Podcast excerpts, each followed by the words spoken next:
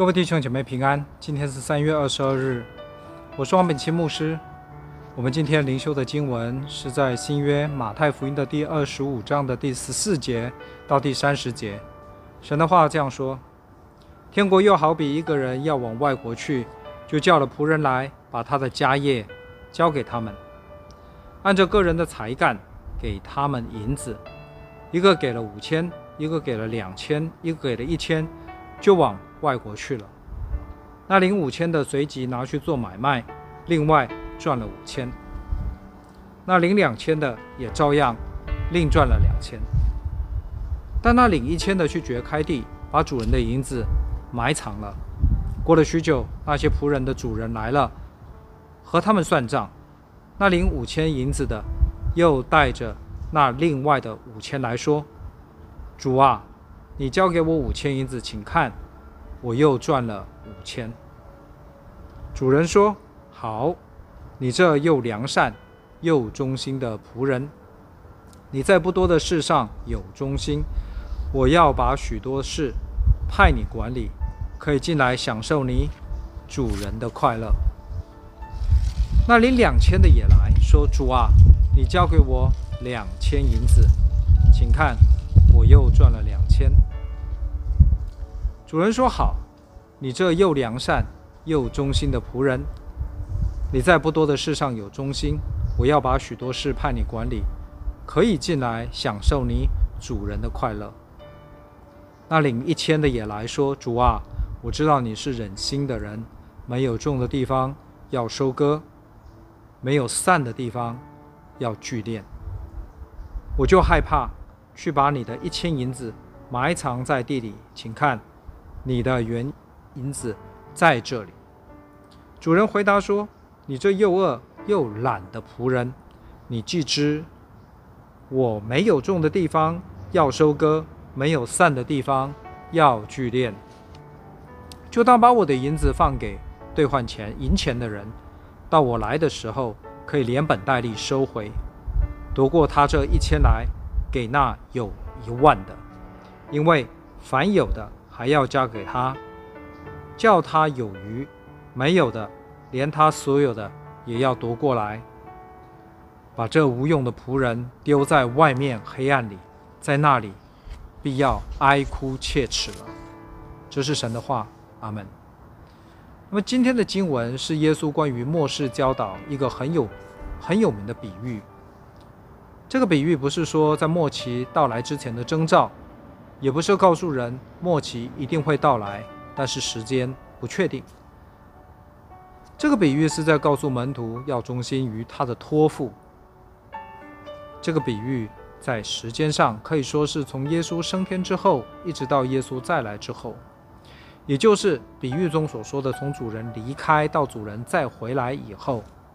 虽然对于每一个门徒，时间上是从认识主之后。到主再来的时候，不过主要指的是每一个门徒在世的时候。比喻中的主人就是主耶稣基督，而仆人是所有相信耶稣的人，也就是每一位门徒。主人交给每一个仆人不同数量的银子，一般我们说银子指的是恩赐，每一个仆人都领到银子，那么就是每一个门徒神都赐下恩赐，但是。每一个仆人银子的数量不同，指的是每一个门徒神都会赐予大小不同的恩赐。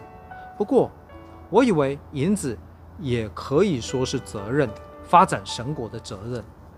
而每一个仆人所领的银子数量不同，则可以说是每一个仆人所被赋予的责任大小或者是种类不同。主人回来了之后，与仆人核算结果。相信这指的是主耶稣基督再回来之后要发生的事，而且主人与每一位仆人核算，表示主耶稣会与每一位门徒核算结果。这一核算之后，把神的仆人基本就分成了两批，一批是良善忠心的仆人，另外一批是邪恶懒惰的仆人。那领五千两银子的与领两千两银子的仆人。在主人将他的财富托付给他们之后，这些仆人都去经营主人的财富，结果他们都各赚了一倍。也就是说，他们把主人的财富增加了一倍。但是当主人回来之后，不论是领五千两，或者是两千两的，都悉数连本带利交给主人。这告诉我们说，仆人所赚的是主人的，不是仆人的。我们参与的服饰，不论怎么样的发展，所有的果效不是我们的，是主的。而主人对仆人们，不论他们的成效大小，都是给予良善忠心的评价，并且赋予他们更多的责任，还有获得与主人同在的尊荣与快乐。因为这是一个比喻。我们不好说，被赋予管理更多的事，与主人一起快乐，确切指的是什么？但是我相信，一定是极其尊荣，好的无比。但是让我们注意，不论再怎么样尊荣，至终仆人仍旧是仆人。还有，主人对仆人的评价是基于仆人对主人交代的事是否尽心的忠心执行。我想弟兄姐妹可能会有点紧张，万一没有做好怎么办？你看，在比喻当中，只要去做的仆人，不是都有所收获吗？所以不要担心，关键还是忠心。只要忠心去做，必然会有收获。只要真的是忠心去做，不会做得不好，就怕不忠心，不把主人所托付的责任当做一回事。那么在比喻中被称为啊是邪恶懒惰的仆人，在主人的面前，他说他是因为怕主人，所以把银子埋藏了起来，不敢将主人交给他的银子做任何的经营处理。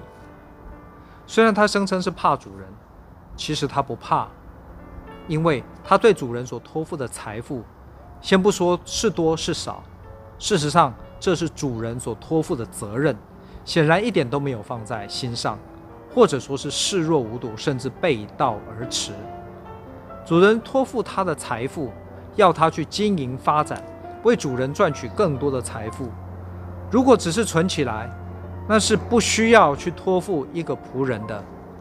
但是这个仆人不顾主人所托付的责任，反而将财富埋在地下，这是埋没财富。让主人的财富绝对不会增加，总体上来说，反而是阻碍了主人总体财富的增加。所以，这个仆人的用心，主人给了一个邪恶的评价。还有，仆人就是执行主人所交办的事。一个仆人不履行主人所托付的责任，当然是不忠心。这不是懒惰是什么？我想。这个仆人在主人不在的时候，既然不是做主人所交办的事，那么只能多半是做自己的事喽。一个仆人吃喝主人的，却不做主人的事，光做自己的事，哎，还真的是居心不良，吃里扒外。难怪啊，主人说他是邪恶的仆人。虽然这是一个邪恶懒惰的仆人。